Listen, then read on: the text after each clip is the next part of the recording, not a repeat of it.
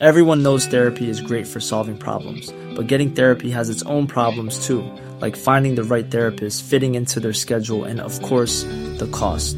Well, BetterHelp can solve those problems. It's totally online and built around your schedule. It's surprisingly affordable too. Connect with a credentialed therapist by phone, video, or online chat, all from the comfort of your home. Visit betterhelp.com to learn more and save 10% on your first month. That's BetterHelp, H E L P. Even when we're on a budget, we still deserve nice things. Quince is a place to scoop up stunning high end goods for 50 to 80% less than similar brands. They have buttery soft cashmere sweaters starting at $50, luxurious Italian leather bags, and so much more. Plus, Quince only works with factories that use safe, ethical, and responsible manufacturing. Get the high-end goods you'll love without the high price tag with Quince. Go to quince.com slash style for free shipping and 365-day returns. I'm Sandra, and I'm just the professional your small business was looking for. But you didn't hire me because you didn't use LinkedIn jobs. LinkedIn has professionals you can't find anywhere else, including those who aren't actively looking for a new job, but might be open to the perfect role, like me. In a given month, over 70% of LinkedIn users don't visit other leading job sites. So if you're not looking on LinkedIn, you'll miss out on great candidates like Sandra. Start hiring professionals like a professional. Post your free job on linkedin.com/people slash people today. There's never been a faster or easier way to start your weight loss journey than with PlushCare. PlushCare accepts most insurance plans and gives you online access to board-certified physicians who can prescribe FDA-approved weight loss medications like Wigovi and Zepbound for those who qualify. Take charge of your health and speak with a board-certified physician about a weight loss plan that's right for you. Get started today at plushcare.com slash weight loss. That's plushcare.com slash weight loss. plushcare.com slash weight loss. Everyone knows therapy is great for solving problems, but getting therapy has its own problems too, like finding the right therapist, fitting into their schedule, and of course, the cost. Well, BetterHelp can solve those problems. It's totally online and built around your schedule. It's surprisingly affordable too. Connect with a credentialed therapist by phone, video, or online chat, all from the comfort of your home. Visit betterhelp.com to learn more and save 10% on your first month. That's BetterHelp, H E L P.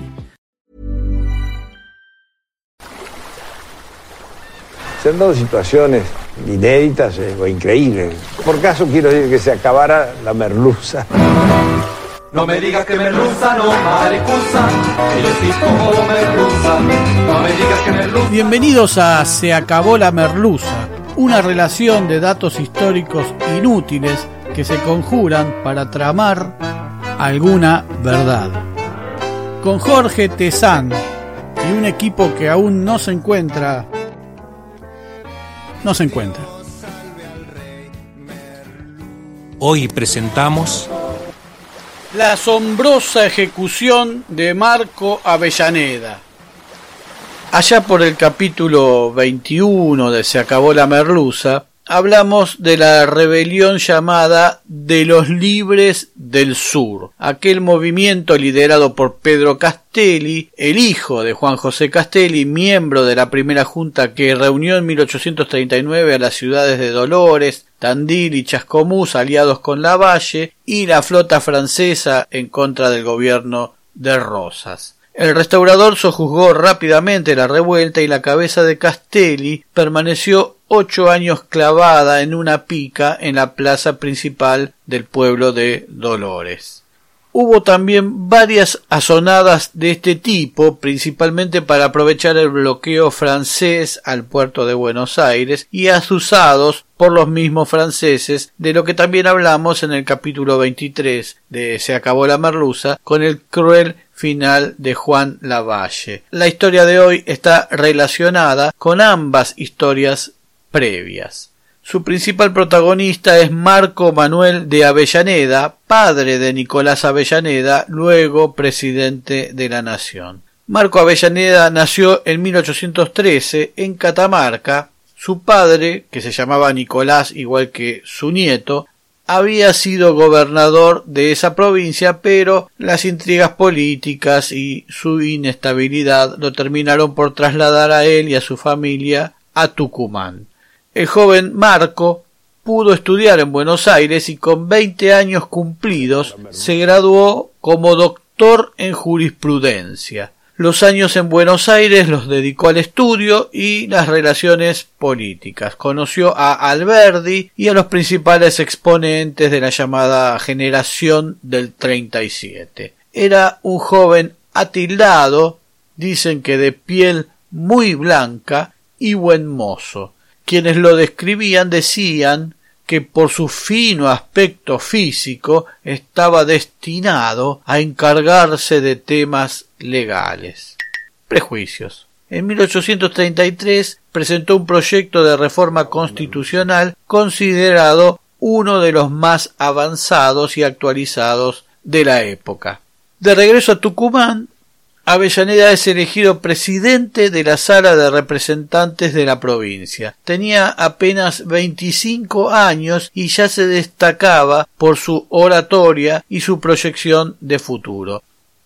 Pero desde el 7 de abril de 1840, meses después de la rebelión de los Libres del Sur, y tal vez bajo la misma inspiración, lidera, ya a sus 27 años, un alzamiento de cinco provincias argentinas, Tucumán, Salta, Jujuy, Catamarca y La Rioja contra el jefe de la Confederación Argentina, Juan Manuel de Rosas. Lo desconocían como gobernador de Buenos Aires y le retiraban la representación de esas provincias hacia el exterior. Querían derrocarlo como paso previo a la organización del país, es decir, querían que un buen porcentaje de la población del país no formara parte de su organización. ¿Se entiende? No sabemos qué clase de país podría surgir eh, de aliarse a la flota francesa son la coalición del norte. Tenían el apoyo militar de los generales Juan Lavalle y Gregorio Araos de la Madrid, quien fuera un gran patriota participante cuando adolescente en la batalla de Tucumán y ahora ya desdibujado se dedicaba a estas cosas.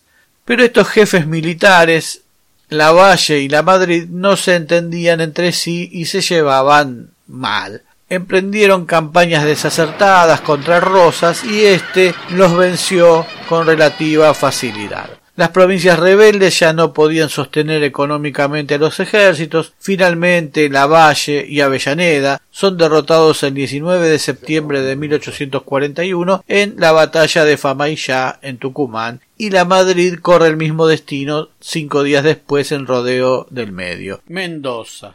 Sabemos lo contamos por aquí, cómo terminó la valle.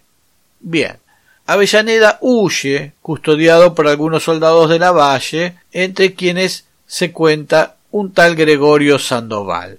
Planea exiliarse en Bolivia y para ello pasa una noche por Raco, al norte de la provincia. Quiere pasar por Jujuy, donde lo esperan su mujer y sus hijos para llegar a Bolivia. Pero uno de sus soldados, este Gregorio Sandoval, lo traiciona y lo entrega al general Manuel Oribe, expresidente constitucional uruguayo, derrocado por Fructuoso Rivera con la ayuda de la flota francesa y enardecido, había aceptado la invitación para formar parte del ejército argentino y había vencido en Famaillá. Oribe también perseguía a Lavalle, pero eso es otro capítulo.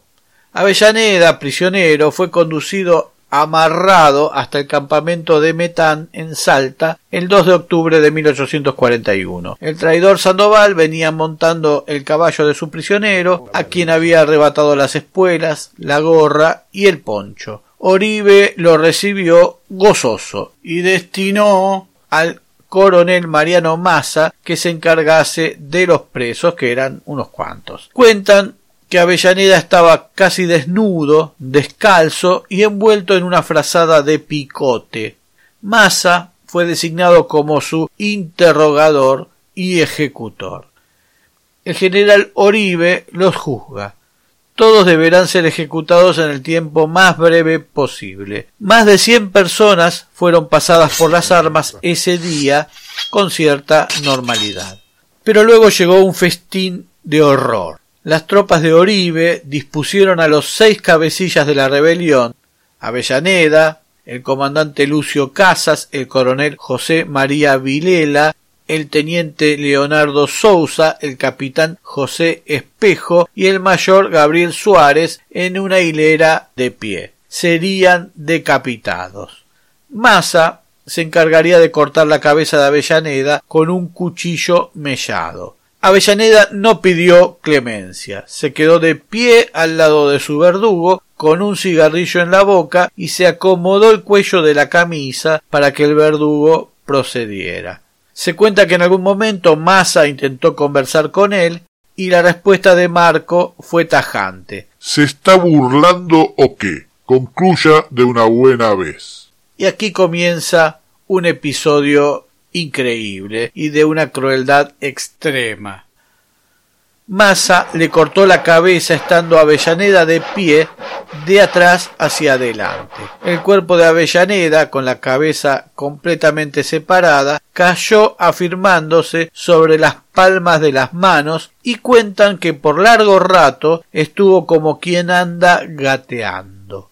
Mientras tanto, la cabeza separada y levantada por un soldado de los cabellos, hacía los más extraños gestos, los ojos se abrían y cerraban mirando de izquierda a derecha y viceversa y mirando al frente sin apagarse mientras el labio inferior se colocaba muchas veces debajo de los dientes con un movimiento natural y poco forzado, como cuando la ira contrae de ese modo la boca. Así estuvo, sobrevivió, dicen, durante doce minutos. El cuerpo de Avellaneda, después de estar inmóvil, presentó otro fenómeno de vitalidad. El capitán Bernardino Olid, uno de los hombres más feroces y carniceros, sacó su cuchillo y observando la blanca y delicada piel de Avellaneda, dijo De este cuero quiero una manea. Una manea es una cincha con la que se atan las manos de un animal, generalmente un caballo, y cortó un pedazo de piel a lo largo del cuerpo del decapitado,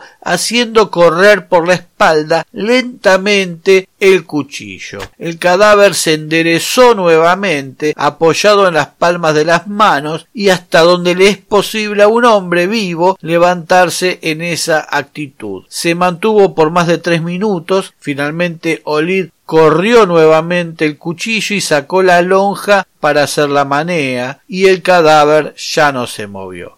La manea fue sobada, le colocó una argolla de plata y se la regaló al general Oribe, que no la aceptó, pero le mandó conservarla mucho aplaudiendo la idea. Sarmiento asegura que estuvo a punto de comprarla en 1852.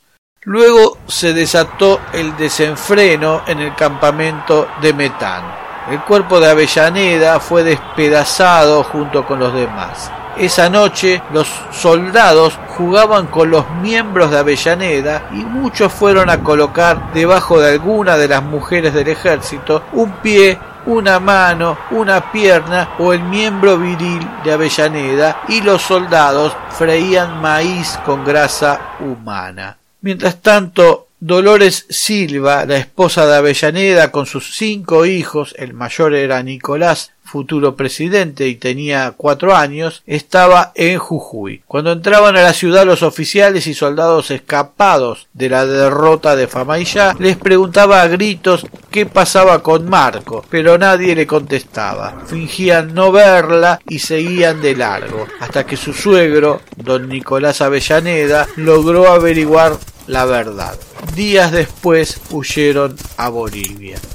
Como sucediera con Castelli en Dolores, en Tucumán colocaron la cabeza de Avellaneda en la punta de un palo o una pica y a la altura de un hombre, mirando hacia el cabildo en la hoy Plaza Independencia. Estuvo allí por lo menos un par de semanas hasta que doña Fortunata García de García viuda del ex gobernador Domingo García, decidió terminar con tan aberrante espectáculo y rescató la cabeza para esconderla en la vieja casa de Jesús, hoy esclavas, o en el cementerio del Señor de la Paciencia, hoy buen pastor, o detrás de un altar del templo de San Francisco. Muchos años después, en febrero de 1888, el doctor Marco Avellaneda, hijo, escribió a Tucumán a su hermano Eudoro. Le pedía que tomase medidas para trasladar a la Recoleta la cabeza del padre, que es lo único que conservamos de sus restos. Días después de la decapitación de Avellaneda, su traidor, Gregorio Sandoval, corría la misma suerte ante las tropas de Oribe.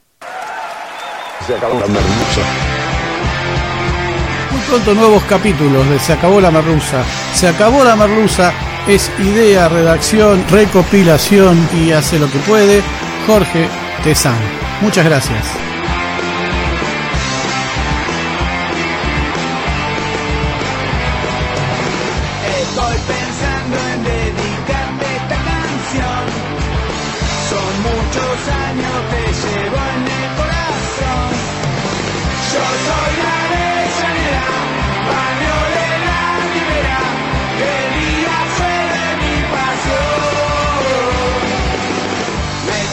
Olvides de seguirnos en las plataformas, poner like, suscribirte, campanita y todo lo que la red social admita. Hasta pronto.